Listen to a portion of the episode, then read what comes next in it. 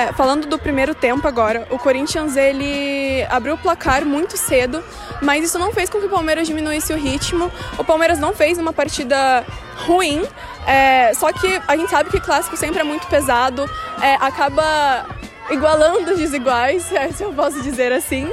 E, e assim, é, nós tentamos principalmente pelas laterais. O Palmeiras não conseguiu aproveitar a parte do funil, então, consequentemente, as pontas foram muito acionadas. Como eu já citei, a Juliette, ela foi muito bem hoje pela lateral, principalmente ofensivamente. Só que quando as meninas chegavam aqui para tentar aproximação ao gol, a Bia, principalmente, que tinha muita presença de área, ficava sem opção de passe e nós não conseguíamos acertar esse último passe e também não conseguíamos ser efetivas, que é um problema que já é bem recorrente também.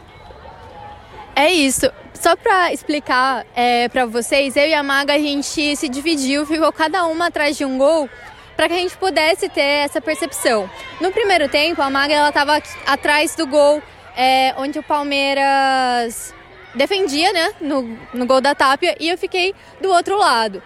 E lá do outro lado, que era onde o Palmeiras estava atacando, deu pra gente perceber bem isso, que o Palmeiras, toda vez que chegava lá na frente, geralmente era com uma menina só. Geralmente a Bia Zanerato, que ficou até um pouco brava em alguns momentos pedindo presença diária para o Palmeiras, porque era muito difícil ter opção de passe lá na frente. É... E aí depois, né, no segundo tempo, inverteu os lados, a Maga ficou pro lado onde o Palmeiras estava atacando e eu fiquei do lado onde o Palmeiras estava defendendo.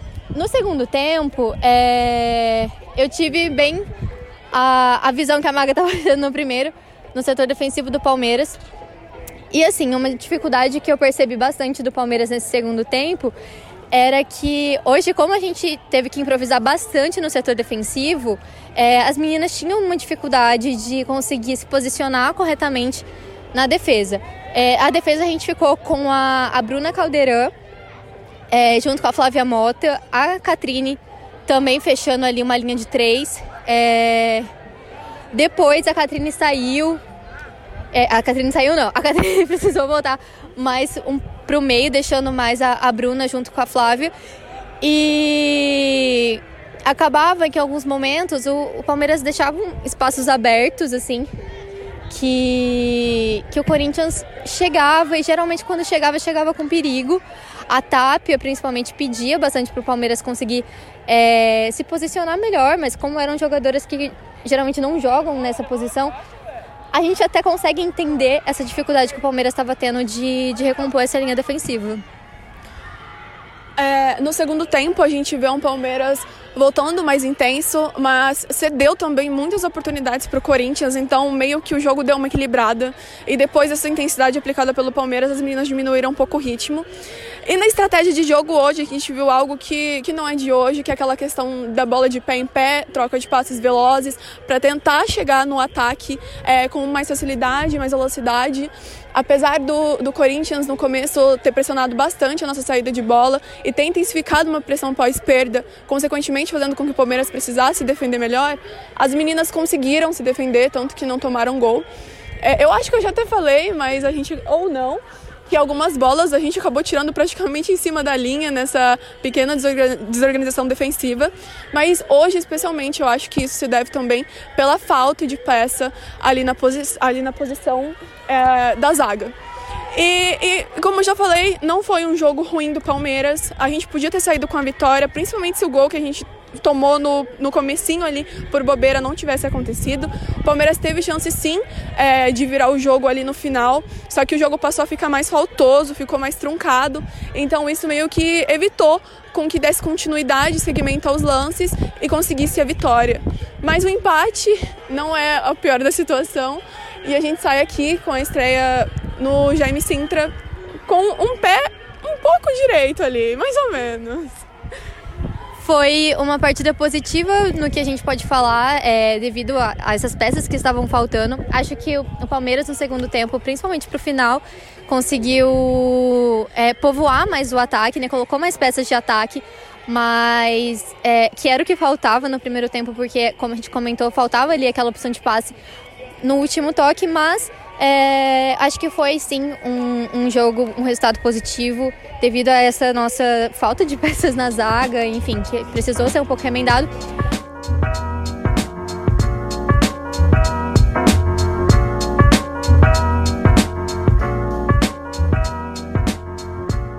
Voltando aqui agora em casa, passada a emoção do derby, para comentar com vocês, contar um pouquinho para vocês de uma conversa que eu e a Maga tivemos com o Alberto Simão, diretor do Palmeiras. Ontem, assim que a gente chegou ao estádio, ele veio de encontro com a gente para que a gente pudesse conversar um pouquinho, até porque foi o primeiro jogo do Palmeiras lá no Jaime Sintra, em Jundiaí. É, ele sabia que muitas pessoas teriam questionamentos, até porque no começo do ano, quando eu dei a informação né, que o Palmeiras passaria a jogar é, lá em Jundiaí, eu conversei com o Alberto e ele me explicou que o Palmeiras usaria parte da premiação da Libertadores para custear as obras que seriam realizadas no Jaime Sintra, como a construção do vestiário personalizado para as meninas e também é, a reforma no gramado e tudo mais. Chegando lá, a gente conseguiu perceber que o gramado realmente é, não está visualmente bonito, a gente vê ainda que tem bastante areia solta, terra, mas o Alberto explicou pra gente que isso faz parte do processo, é, o gramado foi plantado recentemente e que ainda vai levar uns 10 a 15 dias, segundo a empresa que faz é, essa manutenção, para que o gramado consiga assentar mesmo na, na terra, né? É, até por conta do frio e tudo mais. O Alberto explicou pra gente que esse gramado é o mesmo gramado que o São Paulo usa no Morumbi, pra gente ter um parâmetro aí de qualidade. A empresa que fez a plantação também é a mesma que faz lá no São Paulo é, mas ainda vai esse tempo. Alberto também falou pra gente que o vestiário das meninas que foi personalizado não tá 100% pronto, mas que assim que estiver pronto, a gente vai poder visitar. Visitando, eu trago fotos, faço vídeos para vocês. É, é uma coisa que a gente se compromete a mostrar para vocês, até para que todo mundo consiga ver com transparência o que foi feito é, pelo Palmeiras, né? Outra coisa é, que eu questionei o Alberto foi em relação ao mando de jogo. Porque lá no começo do ano, quando a gente conversou, o Alberto disse que a casa do Palmeiras, né, que o Palmeiras continuaria mandando jogos no Allianz Parque e que o Jaime Sintra seria uma segunda opção para quando o Palmeiras é, realiza algum show, alguma coisa no Allianz e não tem o estádio, né, a arena disponível para os jogos do feminino. Ano passado aconteceu de da gente mandar jogos em Barueri, aconteceu esse ano também. É, ano passado o Palmeiras mandou jogos até em Santo André, então era uma viagem maior para as meninas. E a solução que o Palmeiras achou foi esse estádio de Jundiaí, que fica mais perto de Vinhedo, que é a sede do futebol feminino do Palmeiras. Mas o Alberto falou pra gente ontem que agora a primeira opção de mando do Palmeiras será no Jaime Sintra. E ele deu a justificativa de que no Allianz Parque é muito caro toda a execução do jogo, todo é, as atividades que são envolvidas, né, para a abertura do estádio para a torcida é muito caro e que a torcida não estava correspondendo, né, que a torcida foi em um número pequeno nos jogos, mesmo jogos maiores que o Palmeiras esperava um público maior.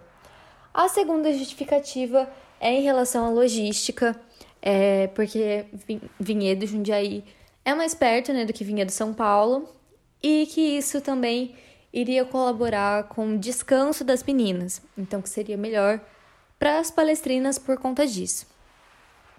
É, eu também perguntei para o Alberto em relação aos treinos na academia de futebol né, do Palmeiras em São Paulo. No começo do ano, a pré-temporada das meninas foi realizada lá. É, eu questionei o Alberto, o Alberto falou que tinha sido ótimo, maravilhoso.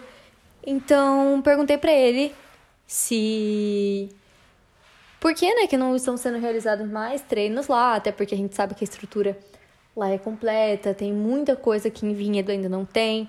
O Alberto falou que a academia está aberta à disposição do time feminino, mas que manter os treinos em Vinhedo e agora em Jundiaí é realmente uma escolha, uma opção do Palmeiras, é, até por conta da distância, enfim, foi a mesma justificativa dos jogos. O último tópico né, na nossa conversa foi em relação a reforços. Né? Perguntei se o Palmeiras estaria de olho no mercado até para buscar talvez um empréstimo ou mesmo uma contratação visando a Libertadores. Porque o calendário do futebol feminino é muito apertado, né, e tudo mais, e a gente vai para defender um título que foi o título da América, inédito no ano passado. E o Alberto diz que sim, que o Palmeiras já está fazendo sondagens é, no mercado, que deve sim trazer novas peças para Libertadores, mas que a conversa deles com as meninas é de que antes delas pedirem reforços, que elas precisam começar a jogar. Essa foi uma fala que o Alberto falou, tanto para mim quanto para Maga, que antes de pedir reforços, as meninas precisavam começar a jogar, precisavam mostrar um desempenho maior para que compensasse o time ir atrás de reforços. É, então, essa foi uma, uma conversa que a gente conseguiu ter com o Alberto. Algumas informações é interessantes para vocês. Assim que a gente puder lá ir lá, quando tiver tudo pronto, a gente traz um conteúdo sobre isso para vocês também. E a gente mantém aí essa comunicação com o Palmeiras, é, no que a gente puder trazer de informações confirmadas com o Palmeiras, com a Pri, com o próprio Alberto, a gente vai trazendo para vocês, para manter vocês atualizados. Então, acompanhem uma análise é, em todas as redes sociais, no Instagram, no Twitter, no YouTube, que os meninos é, produzem conteúdo sobre o futebol feminino. Me sigam e sigam a Maga também, que a gente gosta de trazer informações lá no Twitter, no nosso Twitter pessoal.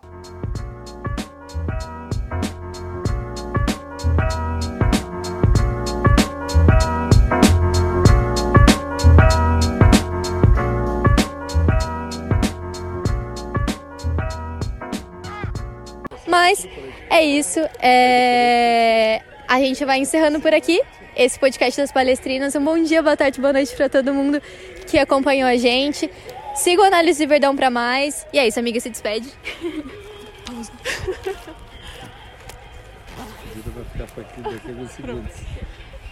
É, mais uma vez, um bom dia, boa tarde, boa noite para todo mundo. É, a gente acaba diminuindo bastante o tempo quando grava daqui do estádio, mas acho que deu para passar um pouquinho a nossa visão. Também tem o tempo real no Twitter, se alguém quiser conferir alguma coisa. E com certeza, na segunda-feira, provavelmente, não vou dar tanta certeza assim, sai o Space pra gente falar sobre o jogo. Os dois jogos, né? Porque no fim de semana. O Palmeiras joga no fim de semana? Esqueci. Joga contra a Ferroviária, então, que vai ser aqui também.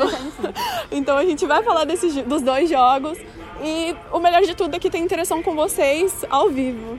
Então, gente, um beijo e até a próxima. Até a próxima, gente. Tchau, tchau.